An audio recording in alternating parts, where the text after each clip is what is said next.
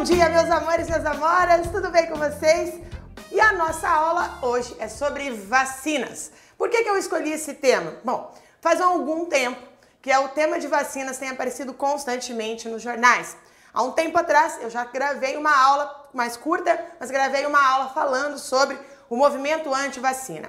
Também falamos sobre os surtos né, que tiveram no Brasil ali com relação à falta, inclusive, é, de vacinas. Né? Também nós temos a questão da febre amarela, entre outras questões. Zika, chikungunya, enfim. Né? O Brasil aí é um país tropical e por conta disso nós temos várias doenças que são recorrentes, algumas endêmicas, algumas que viram aí uma verdadeira epidemia e que cobrem então as páginas dos jornais. E por isso você precisa saber dessa discussão. Mas a discussão, apesar de eu ter gravado no passado, ela continua e eu quero salientar, grifar, colocar em letras garrafais assim, que você que vai fazer a prova do TJ Paraná, TJ Ceará e o Enem nesse ano, fica ligado nessa aula de hoje, porque é muito provavelmente vai aparecer uma questão sobre o tema, porque envolve muito debate social, muita política e muita saúde aí dentro da nossa discussão. Bom, gente,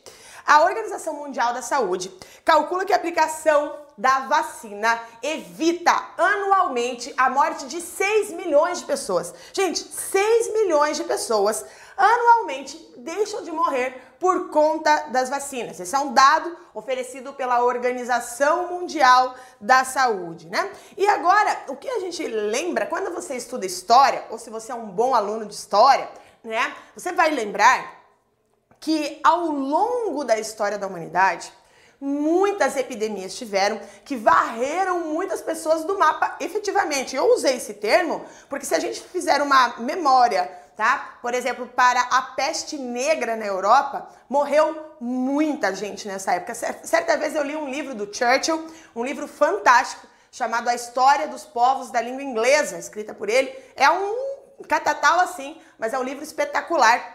E o Churchill, em um momento do livro, quando ele fala sobre a peste negra, que varreu a, a Europa e inclusive a Inglaterra, ele, é, é, eu, ele faz uma referência que me marcou muito, que ele diz assim que as ruas, as ruas de Londres e das cidades na Inglaterra ficaram vazias, né? Ficaram vazias. Depois de. E, e a gente lembrar, né?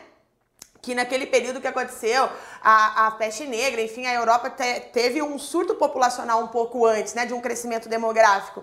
Então, você falar que as cidades ficaram vazias me fez pensar nos dias de hoje, né? Nós estamos acostumados com as cidades é, cheias de, né, ali as ruas lotadas de pessoas transitando e carros e etc.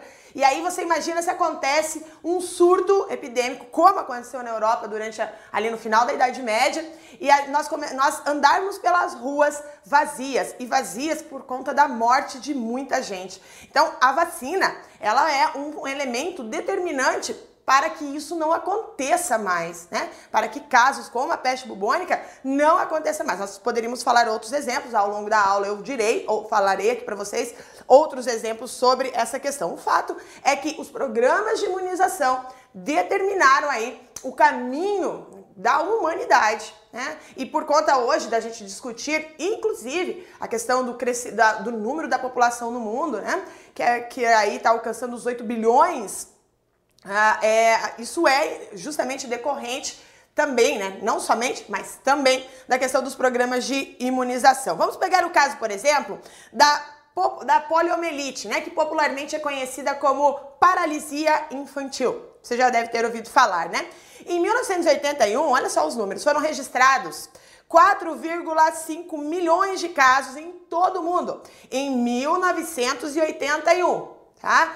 4,5 milhões de pessoas com paralisia infantil, tá? Então, isso a taxa de vacinação em 1981, ela atingia apenas 10% da população do mundo, 10%. Com e por conta disso, esse número elevado. Tanto é que se a pessoa tiver um pouco mais de idade, né, uma pessoa que frequentou a escola básica lá nos anos 60, 70, vai lembrar, se você pode mostrar isso para seu pai, pergunte para o seu pai, para sua mãe, para sua avó, né?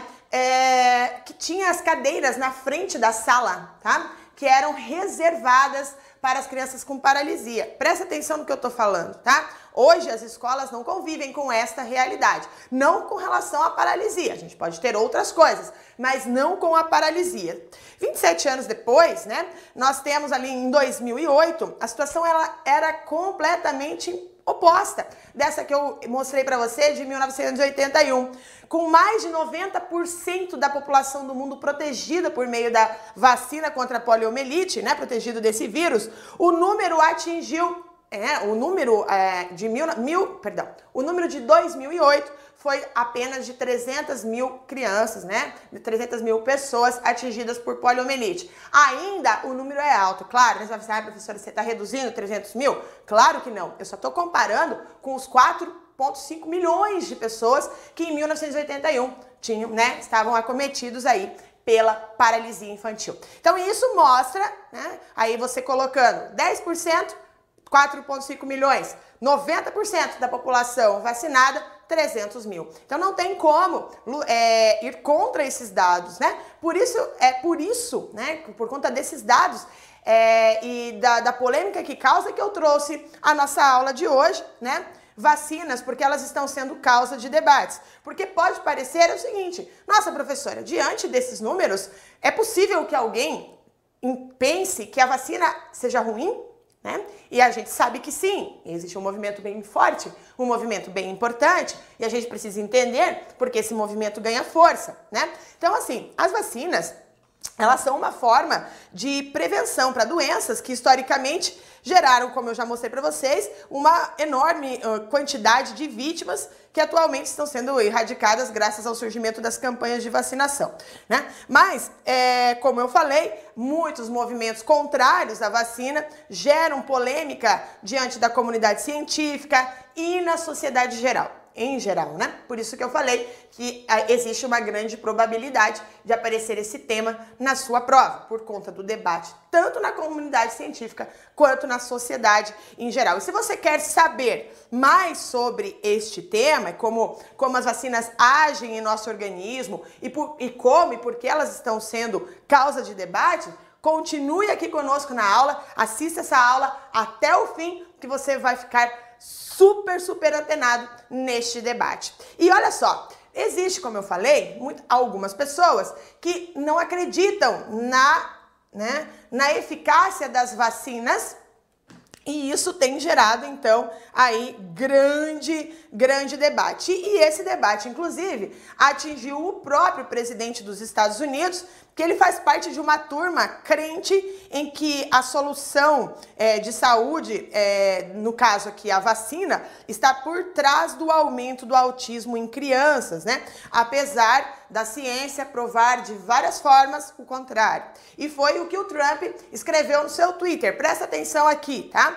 No texto do, do Twitter ele diz, aqui uma tradução livre, tá? Mas crianças saudáveis vão ao médico tá? São bombardeadas com um monte de vacinas, não se, se não se sentem bem e mudam, tá? É, e aí ele coloca autismo, muitos casos, né? Aí, quando você vê o presidente dos Estados Unidos, você vê a, ali muitos movimentos crescentes contra a vacina, não só no Brasil. O Brasil ainda é pouco, tá? Existe, nos Estados Unidos e alguns países europeus, a, a, esse movimento anti-vacina ele é bem maior, tá? Agora, antes que a gente fale sobre a questão em si, sobre o movimento, vamos à nossa primeira pergunta da manhã, né? o que são vacinas e como elas funcionam. Então, para que a gente possa entender mais sobre o que é uma vacina, nós precisamos ter uma pequena noção de como funciona o nosso sistema imune, tá? Então vamos lá. Eu não sou professora de biologia, mas quando eu fiz meu doutorado, eu estudei saúde pública, políticas públicas de saúde especificamente, né? Fui aluna, inclusive, da Fiocruz, então, assim, é, eu tenho ali, e também trabalho na área da saúde, apesar de não ser bióloga e professora de biologia, Eu também sou formada na área da saúde e, portanto, eu vou tentar explicar um pouquinho de biologia aqui para você, para que você possa entender a discussão que a gente vai levar, essa discussão da biologia, para a área social, que é a nossa temática da nossa manhã de hoje, tá? Então, olha lá, para que o nosso corpo consiga, consiga nos defender de doenças, ele dispõe de células de defesa que detectam o causador do, do distúrbio e os eliminam, tá? Porém, para esse mecanismo de defesa que ele possa solucionar o problema de maneira mais eficiente, é preciso que ele conheça. A gente, eu vou usar um, um, um termo, tá? Eu vou usar o termo inimigo, tá? Então, o nosso sistema ele precisa conhecer o nosso inimigo. Né? Entenda isso? Então, tenta, veja que eu vou tentar usar palavras mais simples aqui. Então, ah, nós temos um sistema de defesa, mas para que o nosso organismo faça a defesa, ele precisa conhecer o seu inimigo, tá? Então é a partir deste princípio que as vacinas elas são é, desenvolvidas, tá? Então por conta disso a vacina ela é basicamente um vírus, tá? Ou uma bactéria causadora de uma doença previamente morta ou enfraquecida sem potencial de causar doença, tá? Então ela é o vírus ou a bactéria enfraquecido ou morto para sem aquele potencial de causar doenças. Ao entrar no nosso organismo, tá? Esses patógenos são facilmente reconhecidos e eliminados pelo que a gente chama de sistema imune, tá? O nosso sistema, perdão, nem preciso aqui, né? Sistema imune. Perfeito? Então, dessa forma, cria-se o que chamamos de memória imunológica, tá? Então, por consequência, na próxima vez que o nosso organismo entrar em contato com esse tipo de vírus ou bactéria, ele conseguirá é, combater de maneira muito mais eficiente, tá? Então, eu trouxe aqui na tela para você o conceito é, da memória imunológica, que é a propriedade do sistema imune adaptativo, que propicia respostas mais eficientes e rápidas quando ocorre exposição a antígenos encontrados previamente. Então, tudo isso que eu expliquei para você até então, tá? Então, é, é interessante notar também que as vacinas não protegem somente, tá? a pessoa que recebe a vacina. Ela protege também toda uma sociedade. Como assim, professora? Né? Veja, quando uma pessoa, é, quanto mais pessoas estão vacinadas, menor a possibilidade de transmissão do patógeno. Né? Então, veja, eu não estou. Então, quando a gente decide, por exemplo, e eu vou falar isso mais, mais à frente com vocês, mas quando você decide não vacinar o seu filho, você não está colocando em risco somente a vida do seu filho, mas você está colocando em risco toda uma sociedade. Então não é uma decisão individual apenas, mas é uma decisão que vai atingir a sociedade. Você vai entender isso ao longo da nossa aula, tá?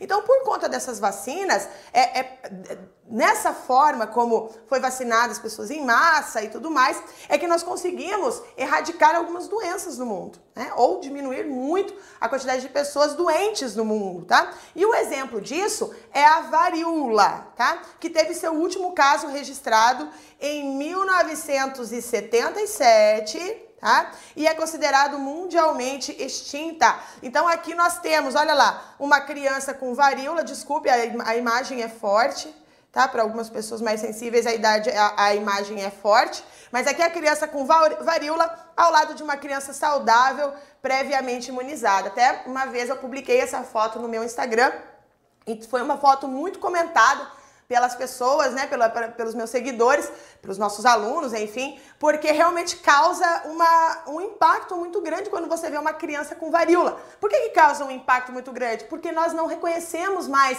essa doença na nossa sociedade, visto que o último caso aconteceu em 1977. Mas muitas sociedades, os países mais desenvolvidos, não têm muito, tem, muito antes disso, né? Até porque a varíola, eu vou contar para vocês, o início da vacina por meio justamente da varíola. Né? A varíola será o nosso grande exemplo de desenvolvimento da vacina. Tá? Então aqui a gente já percebe então o quanto impacta uma, uma sociedade doente ou uma criança doente e uma criança saudável. Diante disso, vamos lá. Como funcionam as vacinas, né, com relação com a validade, tá? Então olha lá, Algumas vacinas, como as vacinas trivalentes, tá? Então aqui, né, uma vacina trivalente, se ficar difícil a explicação, você pode fazer uma pergunta, tá? Aqui na tela, eu vou tentar é, te, vou explicar aqui para você novamente, mas de novo, tá? Eu estou tentando usar a, a, uma linguagem bastante simples para que você possa entender o processo. Então, olha só. Algumas vacinas, como as, essas vacinas trivalentes ou quadrivalentes, né, que previnem alguns tipos de gripe, elas têm validade de um ou dois anos, tá? Então isso causa um pouco de confusão, afinal acabamos né? Eu acabei de explicar para você que nós fazemos uso dessas tecnologias para que o nosso corpo reconheça o causador da doença previamente. Né? Vai falar assim, mas como assim? Agora eu tenho que me vacinar contra a vacina todo ano, né? Então, por que, que eu tenho que, né, por que, que tem que estar constantemente renovado, tá? E a explicação para essa dúvida está na capacidade de mutação. Na capacidade de mutação que os vírus causadores de enfermidades têm, né? Então, Aí você vai falar assim, nossa, professora, complicado. Calma, calma, que eu tô aqui para explicar, tá? A Prof. Carla vai tentar esclarecer isso aí para você, tá? Então, fazendo uma analogia, né? Fazendo uma analogia, é, os vírus, eles, os vírus estão ali, né, espalhados por aí, né? Estão constantemente mudando de roupa. Tá? É como se o vírus que estão por aí no meio ambiente estão trocando de roupa o tempo todo. Isso na biologia nós chamamos de mutação, tá? Mutação, ele está trocando de roupa, né? Então, essa mutação faz com que o nosso organismo deixe de reconhecer o patógeno, que é aquele processo que eu te expliquei, sendo necessário que a vacina seja renovada para que continue tendo eficácia. Por esse motivo, nós temos campanhas de vacinação para algumas doenças com uma determinada frequência, como é o caso, por exemplo, aqui, a 21ª campanha nacional de vacinação contra a influenza. Influenza é a gripe, tá? O vírus da gripe. Então nós temos aí anualmente as vacinas sendo renovadas por, né, enfim, e aí o, o, governo federal, o Ministério da Saúde, promovem as campanhas nacionais, né? A campanha nacional contra a influenza, entre outras doenças que precisam ser renovadas aí constantemente. Bom, olha lá, campanhas e rotina de vacinação no Brasil. Então, historicamente, as vacinas elas foram descobertas há mais ou menos 200 anos. Né? Então, se você tiver que fazer uma alusão histórica, é essa e com o tempo essas vacinas elas foram sendo aprimoradas. Né? E aí então ah, claro, né? Hoje em dia nós temos aí laboratórios modernos, né? e a, a, ciência muito mais bem desenvolvida. E a, a estratégia a moderna, a estratégia atual é alcançar o maior número de pessoas. Se a gente conseguir alcançar 100% das pessoas vacinadas, ainda melhor, né? E para fazer esse alcance é que o Ministério da Saúde promove essas campanhas que são de vacinação que são de rotina, né? Então, rotinamente, nós é, é em toda né, anualmente, perdão, né, anualmente o Ministério da Saúde faz essas campanhas de vacinação. E a rotina de vacinação, ela é feita por meio de um calendário, tá? Um calendário é, de vacinação disponibilizado online e em unidades públicas de saúde. Aqui você vê uma caderneta, né? Um caderninho de vacinação. E se você, por exemplo, fizer uma redação, tá? Uma redação sobre isso, é, uma proposta de intervenção, quando um texto argumentativo, como é o modelo do CESP, né, uh, como é o modelo do Enem, né, e FCC, enfim, é, você pode colocar o modelo de intervenção, é, o modelo não, uma proposta de intervenção, fazer essas carteirinhas online, né? Porque, por exemplo, eu já perdi carteirinha. Quando eu fui me matricular no mestrado na Universidade Estadual de Maringá, eu tinha perdido a minha carteira de vacinação e eu tive que fazer todas as vacinas de novo tá? É, quase todas. Tinha duas ou três que eu tinha o um registro na faculdade, porque eu tinha feito para entrar no curso, mas é, né, no, no, período da graduação, daí eles tinham registro lá e eu consegui eliminar. Mas eu tive que tomar muitas vacinas porque eu tinha perdido. Então, muitas pessoas às vezes esquecem. Por exemplo, você sabe se sua carteirinha de vacinação está em dia? Você sabe quando você tomou a sua última vacina? Né? Talvez você não saiba, você não sabe nem onde está a sua vacina, a sua carteirinha. Então, se isso, se as suas, né, se sua, o seu programa de vacinação estivesse disponibilizado online, seria muito mais fácil você acessar e ver, opa, peraí, esse ano eu tenho que tomar a vacina tal, né?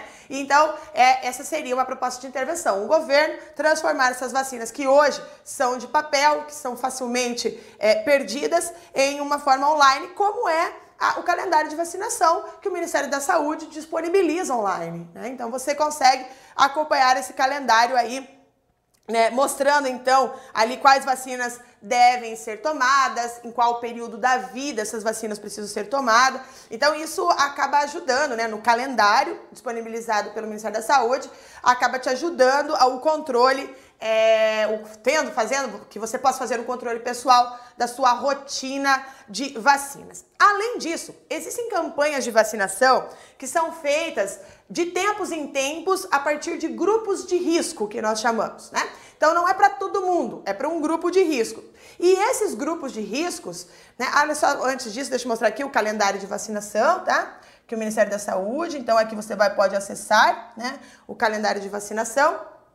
Mas voltando, então, esses grupos de riscos que eu estava falando, eles são. É, o Ministério da Saúde vai lá né, e seleciona, então, por meio de critérios, os integrantes que formam o grupo que te, deve receber numa determinada data, num determinado tempo, né, a, aí a sua vacina. E a faixa etária, por exemplo, é escolhida como é o caso aqui da vacinação contra o HPV, que também gera polêmica, tá? Várias vacinas geram polêmicas, né? Então, uma delas é essa vacinação contra o HPV. Então, eu, eu trouxe aqui para vocês essa campanha que é disponibilizado para meninas, né, entre 9 e 14 anos, e para os meninos entre 11 e 14 anos. Professora, qual a diferença entre homem e mulher nesse caso, tá?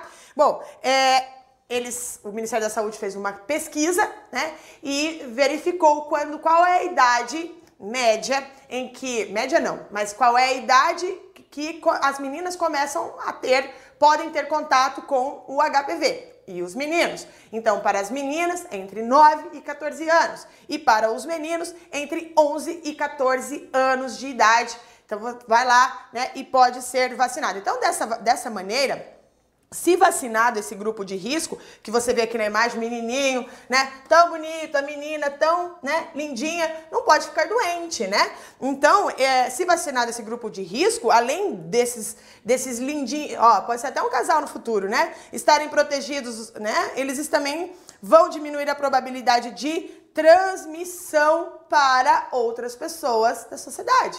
Né? Então, se eles estão vacinados, a probabilidade de não somente eles estarem protegidos, mas os outros, os parceiros sexuais que terão ao longo da vida deles é muito maior, tá bom? Outra iniciativa do Ministério da Saúde é o calendário de vacinação para os povos indígenas.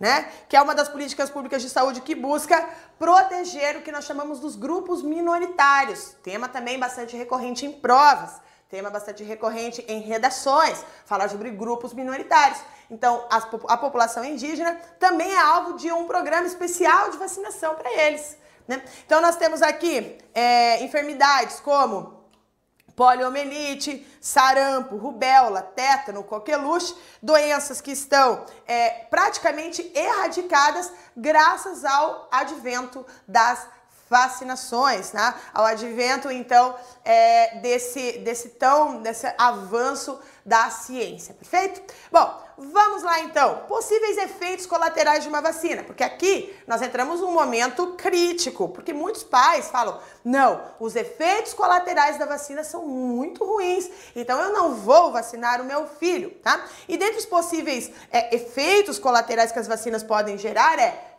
febre, dor de cabeça, quando a criança, é, quando é bebezinho, chora bastante, né? Inchaço, vermelhidão no local. Você deve ter uma, uma marquinha aí no seu braço de vacina, né? Então, provavelmente, quando você era bebezinho, que você tomou a vacina, você chorou, você teve inchaço aqui, talvez teve febre e tudo mais, né? Então, isso são efeitos colaterais. Agora, quando a gente considera que as vacinas, né, ali elas previnem inúmeras é, enfermidades, os efeitos colaterais eles ficam pequenos diante disso, né? Então, uma dor, uma febre, né? dor no local, febre, vermelhidão, isso fica pouco diante, né? Fica pequeno diante é, do benefício que essa vacina traz, né? E das complicações, então, que uma doença como essa pode causar, né? Então, sendo assim, a imensa é, maioria dos especialistas em saúde, de todas as áreas da saúde, recomendam que as crianças sejam, então, né, que as pessoas sejam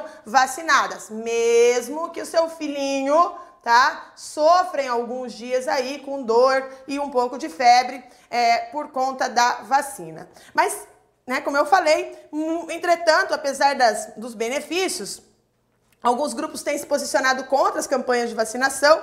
E se você quer saber um pouco mais sobre as causas e as consequências desse movimento, Continue comigo aqui na aula que a gente vai falar agora sobre o movimento antivacina e como ele surgiu, tá? E o movimento antivacina surgiu pouco tempo depois da publicação de um estudo lançado uma revista científica que, que é, vinculava, relacionava a vacina triplex utilizada contra rubéola, rubéola, nossa, cachumba. Você teve alguma doença dessa?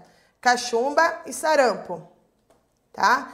Relacionou como com a, a, a maior incidência de autismo. Então, a vacina contra rubéola, cachumba e sarampa, sarampo, perdão, foi relacionado com o aumento de números de autismo. Você teve rubéola? Teve cachumba? Teve sarampo? Então, né? Talvez dependendo da idade, você não sabe nem o que é isso, né? Só, só sabe porque ouviu em algum em alguma aula, em algum noticiário. Né? Ao, talvez, se você tem um pouquinho mais de idade, você teve, entrou em contato com, essa, com essas doenças. Né? Aí vai depender aí da sua faixa etária. O fato é que recentemente, então, muitas pessoas começaram a acreditar neste no vínculo, né, desse, dessa, da, dessa vacina com o autismo, né, que é um transtorno que afeta o sistema nervoso. Tanto é que eu trouxe aqui uma reportagem do Estado de São Paulo, né, Conheça a origem do movimento antivacina. Isso aqui já, olha, é uma reportagem de 2016. Eu trouxe essa reportagem justamente para mostrar para você que não é algo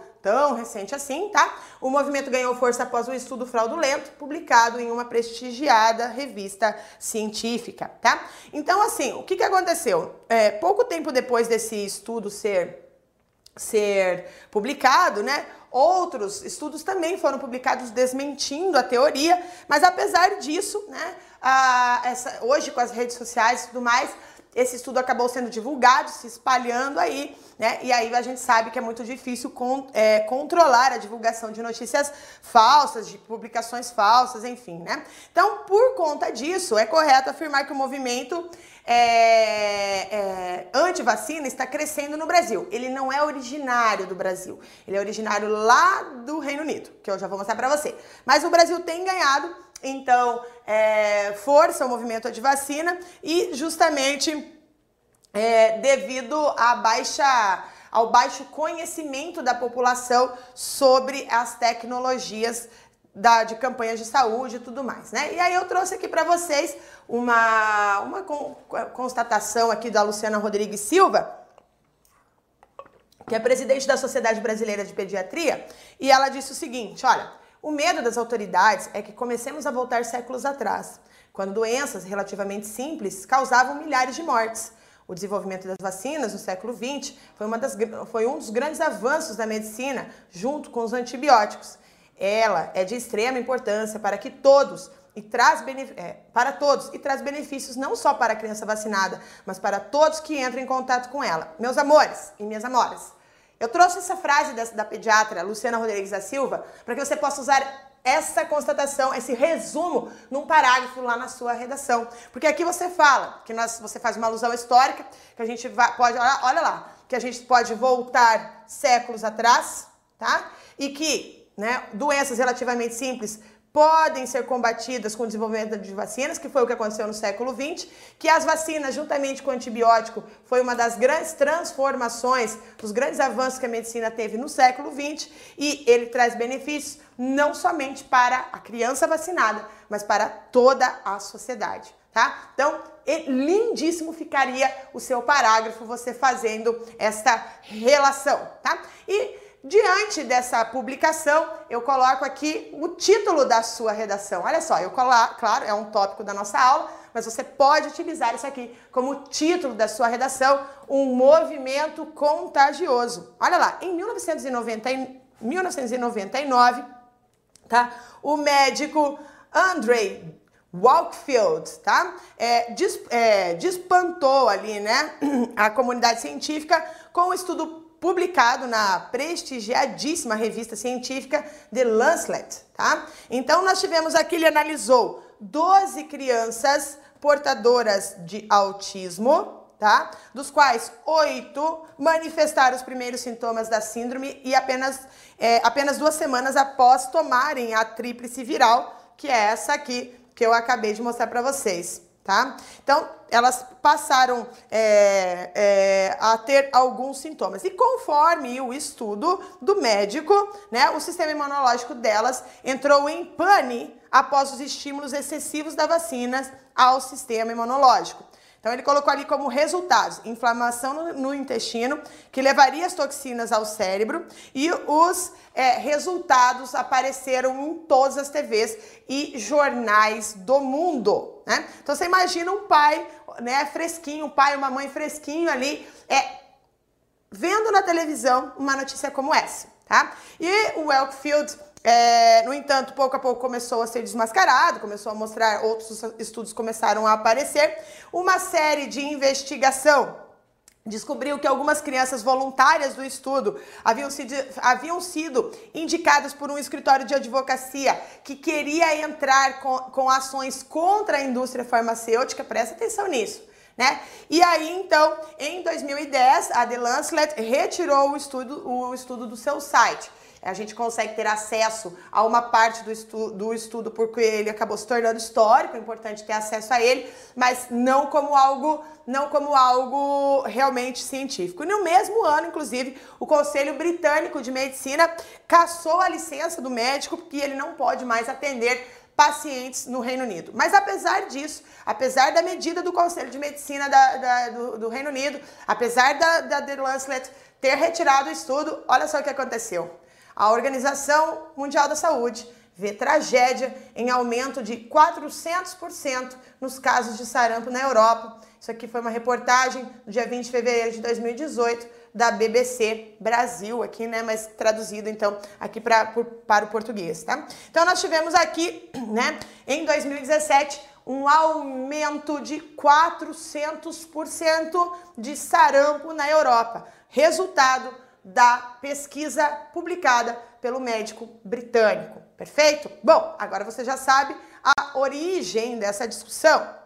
Mas vamos lá. Por que a vacinação é algo maior que uma escolha pessoal, tá? Quando uma pessoa da população deixa de ser vacinada, criam-se grupos de pessoas que são suscetíveis, que possibilitam a circulação de agentes infecciosos. Então, quando elas trafegam, é, quando eles trafegam e se multiplicam por aí, eles não afetam apenas aqueles que escolheram deixar de se vacinar, como eu já falei para vocês, mas também aqueles que é, entram em contato com essa pessoa, né? Então, é, que, ou seja, porque nem tem pessoas que escolhem não ser vacinados, tem outras que não podem ser vacinados. Como eu já falei, existe é, critérios para vacina, de idade, né? Algumas doenças são proibitivas para determinadas vacinas. Então, quando uma pessoa decide se não se vacinar, ela pode transmitir a doença para aquela pessoa que não pode se vacinar por, alguma, por algum motivo proibitivo, tá?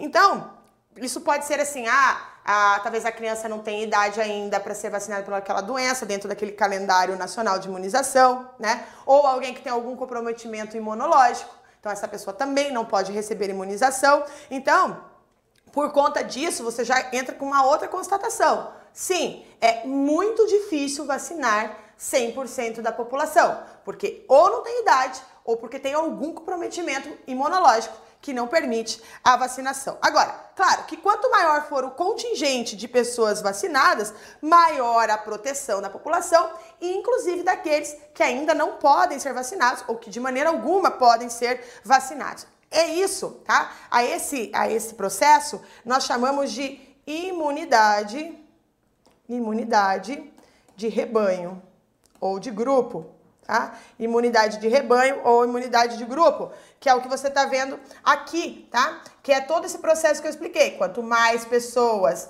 é, imunizadas, mais consegue, então, né, maior é a nossa eficácia no combate às doenças. Tá? Então, o efeito rebanho ou imunidade de grupo ocorre quando a maioria da população está protegida de uma doença, porque a maioria dos membros da comunidade foi imunizada. E aí, por conta disso, aqueles que não podem ser imunizados estão protegidos porque os outros se imunizaram. Entendido? Então, imunidade de rebanho ou imunidade de grupo você vai utilizar então este termo, perfeito? Agora, para essas outras pessoas, né, para essas essas, né, por conta disso e por conta de outras coisas, a vacinação então, ela é uma escolha maior do que uma escolha pessoal.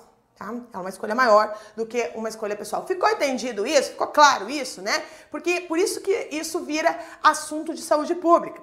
Olha só, é, se você é, não vacina o seu filho, né, de 5 anos, ele pode contrair uma doença, né, e passar para o meu sobrinho, por exemplo, de 6 meses, né, meu sobrinho de 6 meses, que ainda não tomou todas as doses necessárias de uma, de, de uma vacina. Entende isso? Então, a, assim, a sua escolha afeta na vida do meu sobrinho. Né? Ou a escolha do seu vizinho afeta na vida do seu filho. Né? Então, por conta disso, esse é um fenômeno que precisa ser discutido, é, é de utilidade pública. E não é à toa que casos isolados de poliomielite e coqueluche têm sido reportados. Né? E aí eu trouxe para vocês uma. Aqui a, a Cielo ele traz sempre artigos científicos, trouxe um artigo científico sobre o ressurgimento da coqueluche na era vacinal, aspectos clínicos, epidemiológicos e moleculares. Foi aqui uma reportagem de 2014, uma reportagem não, um artigo de 2014, tá? Olha só, em 2014 nós falamos falando sobre o ressurgimento de coqueluche, tá? Em 2014, é, registraram-se dois casos de coqueluche, uma família da, de classe alta em São Paulo, tá?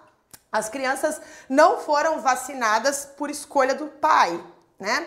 E a filha mais velha, tinha seis anos, contraiu a doença e transmitiu para sua irmãzinha de seis meses tá? Morreu, é, perdão, a, a, a, criança de 6 anos teve coqueluche porque os pais não vacinaram, mas tinha um bebê de 6 meses em casa que contraiu a doença da irmã. Ela ainda não tinha sido vacinada porque ela não tinha idade ainda para ser vacinada. O bebê, né, chegou a lutar pela vida na UTI, não sobreviveu, né?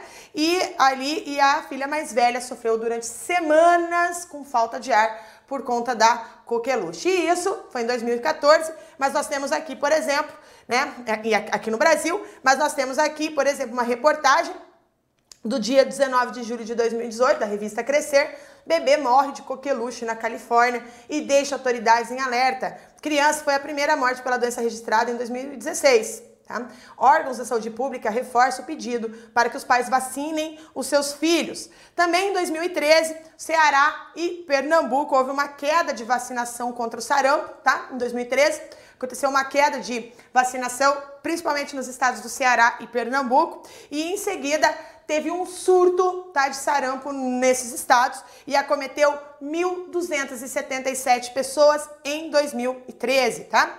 Então, perdão, em 2014. O Brasil, para você ter uma ideia, não tinha é, um único caso de, de sarampo autóctone, né, que é de origem local, desde o ano 2000. Né? Então nós ficamos livres de, do sarampo em 2000 e aí nós tivemos um, novamente um caso né, ali, casos, né, não vários, 1.277 casos no Ceará e no Pernambuco por conta da baixa vacinação, né? Ah, os poucos episódios eram no passado, né? Os poucos episódios que nós tínhamos antes, depois ali depois de 2010, eram de pessoas que vinham do exterior, mas de origem do local, né? Desde 2000 o Brasil não tinha casos, né? Então aqui a, a reportagem da UOL, né? Do, ali de no, 2 de 9 de 2019 Pernambuco, agora, agora mostrando para vocês este ano, 2019.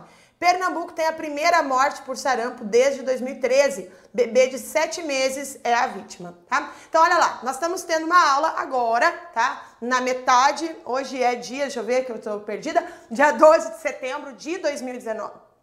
12 de setembro de 2019. Tô perdida mesmo, né?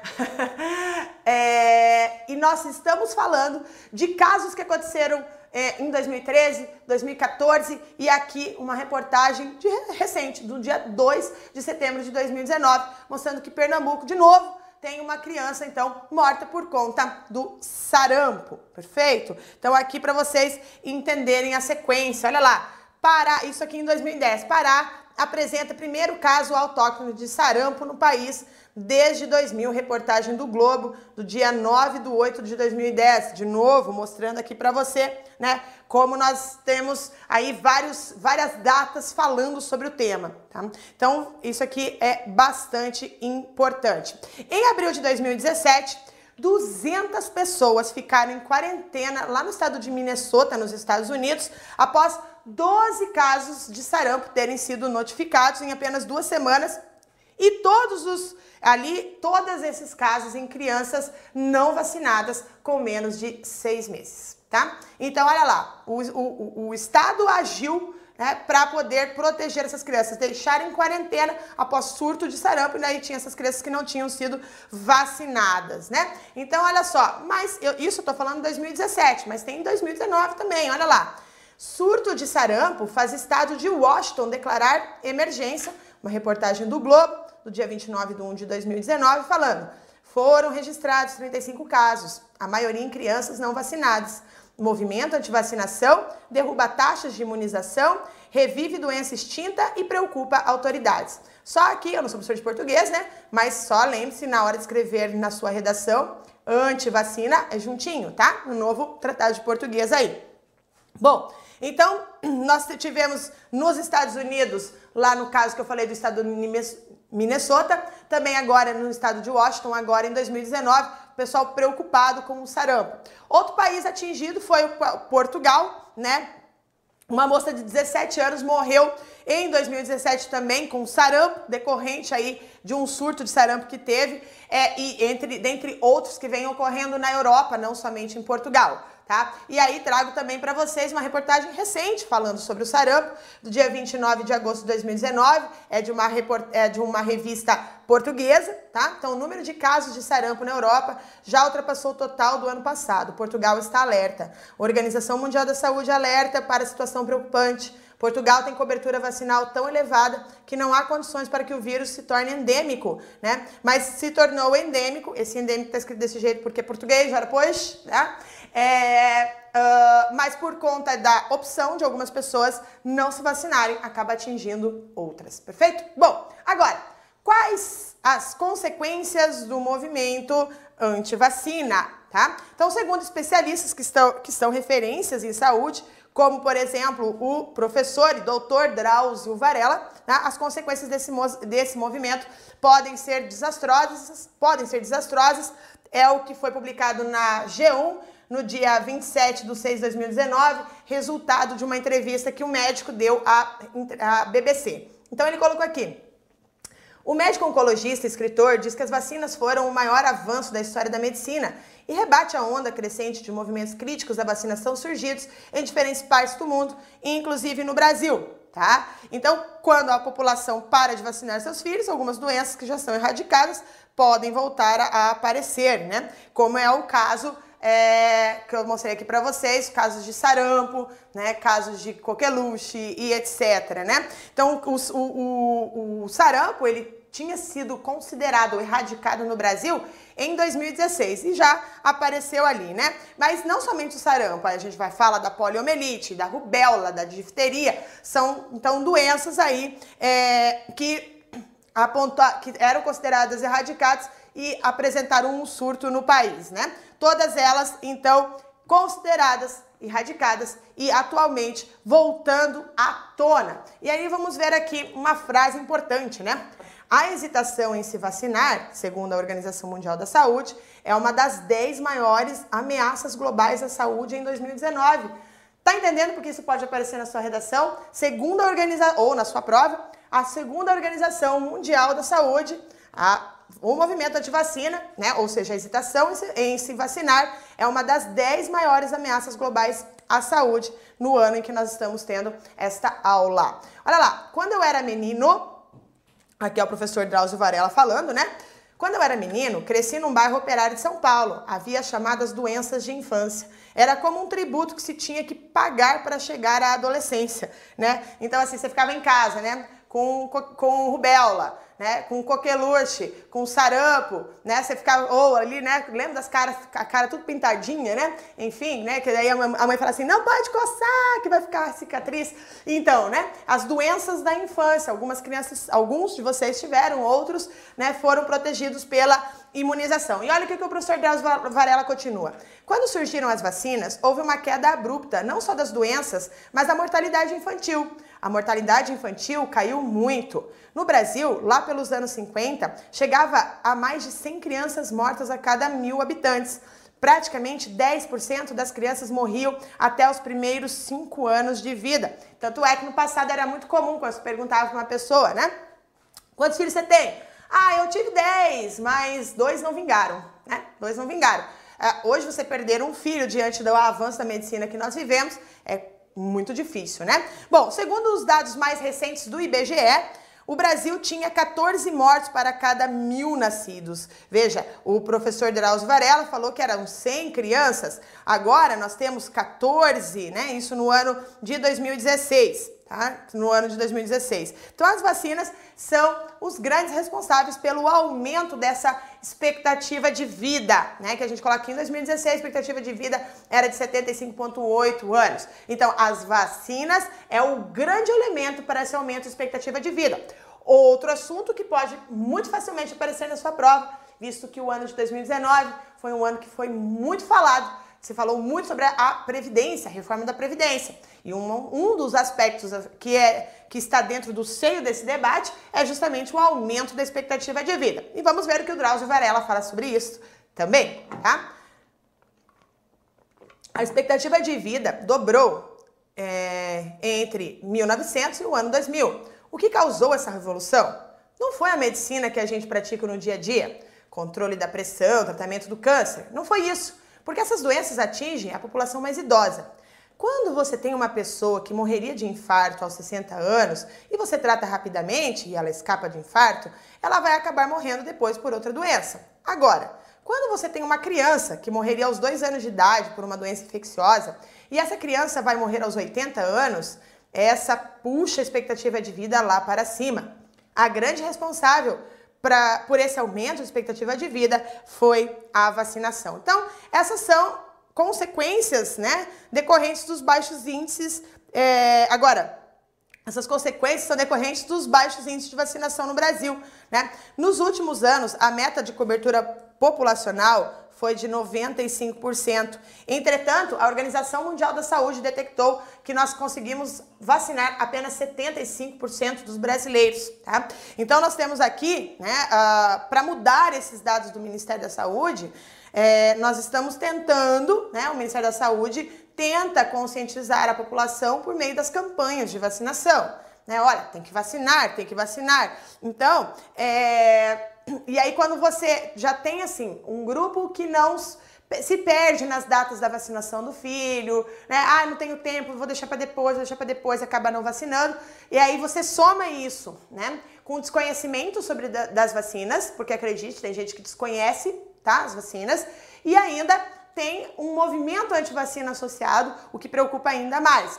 O objetivo de vacinar no Brasil é de 95%. Você já sabe que nós não conseguimos vacinar todo mundo. Eu já expliquei isso para você. Alcançar 100% é muito difícil. Então, nosso objetivo é 95%, mas nós vacinamos apenas 75% da população brasileira. Dados do Ministério da Saúde mostram que todas as vacinas destinadas a crianças menores de 2 anos de idade no Brasil vêm, vêm registrando queda desde 2011, tá? Então, Claro, como eu já falei, a redução pode ter diferentes causas nessa redução. E uma delas que é apontado por muita gente que debate essa questão, é a, a, o sucesso do programa de imunização do país, né, que já eliminou muitas doenças e muitas pessoas desconhecem essas doenças e acabam não tendo medo delas, né? Ah, é uma doença já erradicada, não vou vacinar o meu filho, né? Então nós temos uma falsa sensação de que não há necessidade de vacinar, porque a população mais jovem não conhece o risco dessa doença. Você provavelmente, aquela foto que eu mostrei para você ali da varíola no começo da nossa aula, talvez tenha te chocado, porque você nunca viu uma criança com varíola. Né? Ora, veja, ela está erradicada. Então isso faz com que muitas pessoas acabam optando por não vacinar, porque não conhece essa doença. Como eu já falei também, existem muitos pais que têm dificuldade de ter acesso aos locais de vacinação. Então, também uma proposta de intervenção na redação seria justamente né, criar mais unidades móveis de vacinação para as comunidades mais longínquas, com maior dificuldade de acesso. Tá? E a terceira hipótese que a menor, no caso do Brasil, é o movimento anti-vacina. Ele ainda não é tão forte no Brasil, ele é mais forte na Europa, nos Estados Unidos, mas também seria um motivo para o aumento dessas, né, para aí o reaparecimento dessas doenças. Varela é categórico sobre o tema e diz que o movimento antivacina é criminoso. Olha lá, eu não conheço nenhum médico que deixe de vacinar seus filhos, diz o Varela, né? Então, perante essa situação, médicos como o, o, o Drauzio Varela diz que é criminoso. E eles falam que às vezes é, um, um, dos culpados também é, desse do desconhecimento da população com relação à vacina é a própria comunicação médico-paciente. Ele fala, olha, os médicos, muitos médicos não orientam sobre as doenças, não explicam o que são essas doenças, causando um certo conforto para os pais, né? Então, é, é importante a divulgação de conhecimento. Essa aula aqui é muito importante para a divulgação de conhecimento. Talvez você, nesse momento, assistindo a minha aula, está pensando, puxa, eu preciso ver o meu a minha, a, a, a, minha vacina. Ou deixa eu ver como que está o calendário de vacina do meu filho. Então nós estamos tendo uma utilidade pública, né? Aqui com a nossa aula. E olha lá, imagine quantas crianças foram vacinadas no mundo, quantas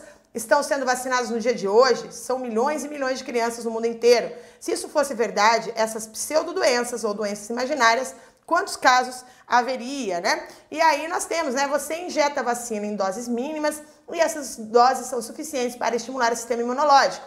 Uma pequena quantidade de vírus mortos ou de antígenos de modo geral já é suficiente para estimular o sistema imunológico. É completamente diferente de um remédio. O mecanismo de ação é outro, tá? Então não confunda vacina com medicamentos, né? E aí comprovando o que eu estou falando para vocês, né? Ali nos Estados Unidos, né, o sarampo atingiu 189 pessoas em 2013 né, após estar erradicada há, cada 15, há, há, quase 15 anos no país.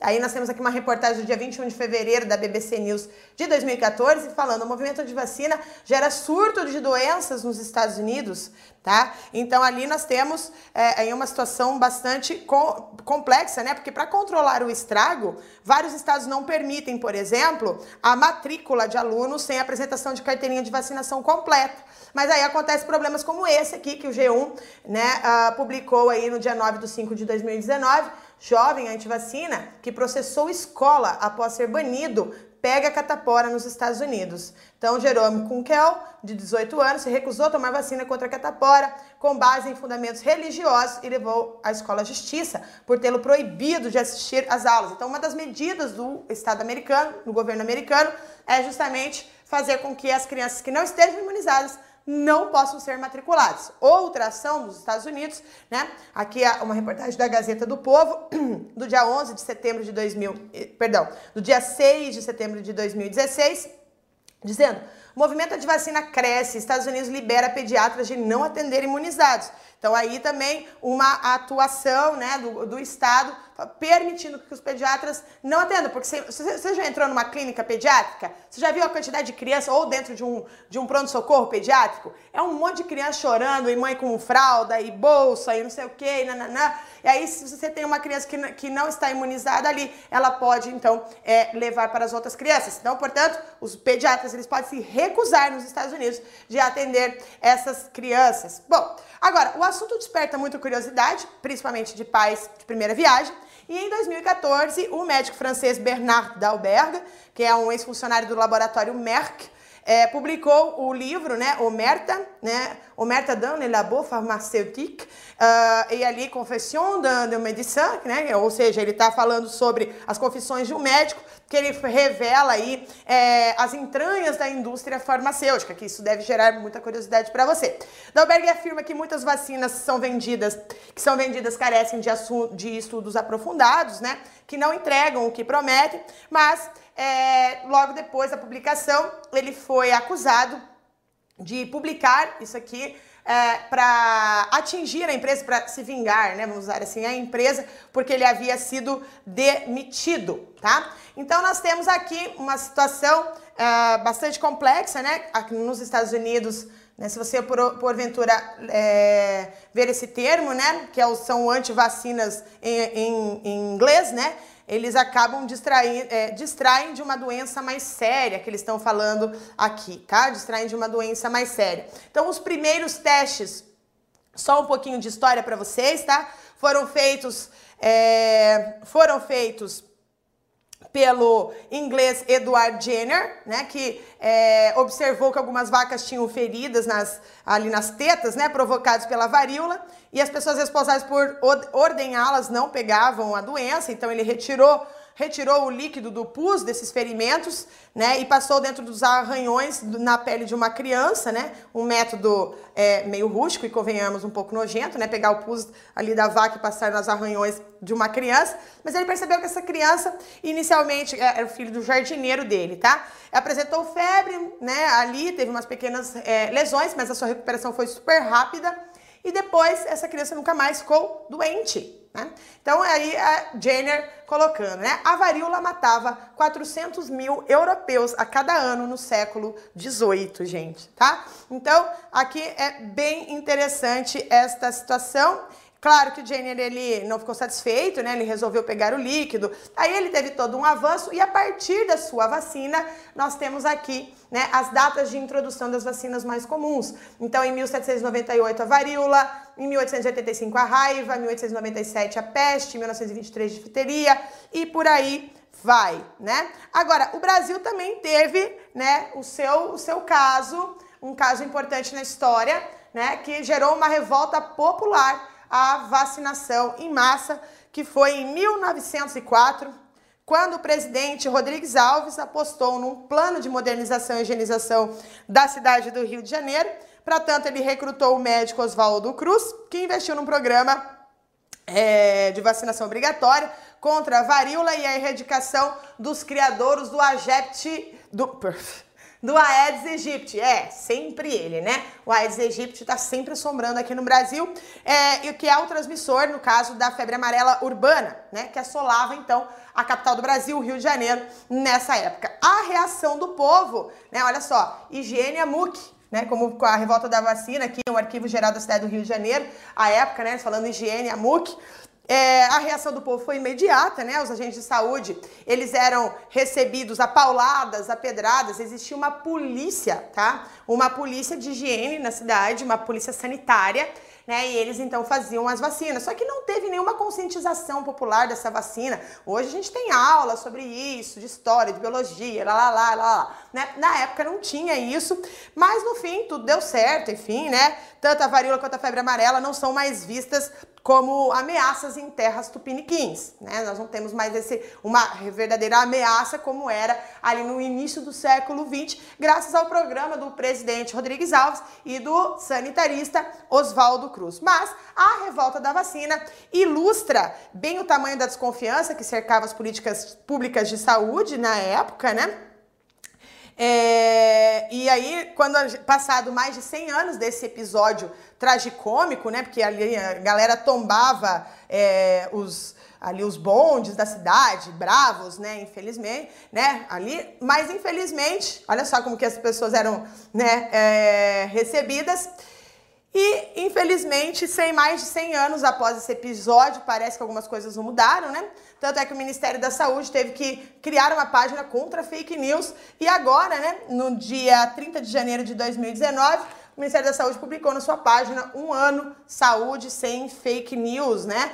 Que a internet ajuda a potencializar boatos, informações é, falsas e tudo mais, né? E aí você entende, e é o que a gente percebe na atualidade, para finalizar a nossa aula de hoje, é que os imunizantes né, parecem hoje ser vítimas do seu próprio sucesso. Isso você também pode usar na sua redação, tá? Esse pensamento que as pessoas esqueceram como era viver sem vacinas e que, que graças a elas nós vencemos várias infecções. Lembre-se do número que eu falei para vocês, né? Que antes desse progresso na medicina, uma a cada cinco crianças perdia a vida, né? Então, o mundo antes das vacinas não me parece um local é, muito agradável, né? E eu, particularmente, não gostaria de voltar para um mundo sem vacinas. Perfeito? Entendeu, gente, como é importante esse debate? Então agora eu vou dar uma olhadinha aqui para você. Uh, deixa eu ver aqui, jovem antivacina, não tem como não rir. Vamos ver aqui. É, né? A Amanda dizendo, movimento de vacina fica mais forte quando o próprio Trump incentiva a não vacinação, falando com relação ao autismo. Uh, vamos lá. É... Deixa eu ver o que mais aqui. Oswaldo Cruz está segurando uma seringa nessa imagem. Será que a revolta foi por isso? Porque as pessoas, Jorge, as pessoas não conheciam a vacina. Hoje, nós temos televisão, ah, nós conhecemos os resultados da vacina. Então, por isso a gente acaba levando nossos filhos a serem vacinados ou a nós mesmos, né? Agora, em, 1904, no início do século XX, as pessoas não. O governo não fez uma campanha de conscientização, não tinha esse conceito ainda. Né? A publicidade, essas coisas, elas eram muito fracas, não atingiam a população de maneira alguma ainda né, nesse momento no Brasil. Por isso que hoje é tão importante. Por isso que tem hoje, por exemplo, o Zé Gotinha, né, toda uma campanha, né, para que as pessoas lembrem, para que, ah, não, eu compreendo a importância e tudo mais, né? Mas à época as pessoas não entendiam isso. Você imagina no século XIX, perdão, é, início do século XX, final ali já no século XIX, é um período que a gente chama de Belle Époque. As mulheres elas usavam aqueles vestidões assim, né, todos fechados, né, fechava tudo, né, e tal. E, e, as vacinas elas eram feitas na nádega. Então levantar o vestido de uma mulher, a polícia entrar dentro da casa com uma seringa para vacinar, isso causava um, um, realmente um espanto. Mas isso a gente está fazendo uma referência ao início do século XX. O que é estressante, né, e o que não combina é você ver isso no início do século XXI, um movimento anti-vacina. Não é, ah, professora, mas tem casos. Veja, a gente está comparando aqui a, o grande avanço que a medicina ganhou, teve por conta das vacinas. Casos isolados não podem ser uma referência a uma massa em geral, que a gente é comprovado. É, você, e não precisa nem da revista, né, científica, você vê isso no teu dia a dia. Né? Quantas pessoas com paralisia você conhece? Né? Quantas pessoas que, que, você conhece que morreram de varíola, que era tão comum no passado? Nós não temos mais isso hoje, graças à vacina. Então, é, veja, você, agora eu acho que você tem um repertório imenso de argumentos para fazer uma redação sobre esse tema. Né? É, você vai conseguir responder questões sobre esse tema, como eu falei no início da aula tanto em atualidades quanto em ciências humanas, né? Lá na tua prova de história, falando sobre revolta da vacina, etc. Tá? Então, você tem argumentos aí suficientes para não, de maneira alguma, para você não chorar na redação e não fazer com que a redação seja aí o seu motivo de sair, né? De perder uma prova, que acontece com muita gente, tá? Então, olha lá, o Adriano dizendo obrigado, professora, aula top, muito obrigada. Gente, olha, divulguem essa aula, de verdade, divulguem essa aula para que mais pessoas tenham contato com esse conhecimento. Tem muita gente que não. Ah, pode parecer mentira, mas tem muita gente que não conhece como funciona uma vacina, não conhece esses números que você agora já sabe, tá? Então vamos aí desenvolver aí, vamos espalhar o conhecimento, porque a aula é uma aula de utilidade pública que eu, professora Carla Cursos, juntamente com o Focus Concursos, estamos proporcionando para vocês, para a sociedade, e que vocês possam então proteger-se e proteger a, o seu filho e proteger a sociedade aí como consequência. Beleza? Então, um grande beijo, tchau e até mais.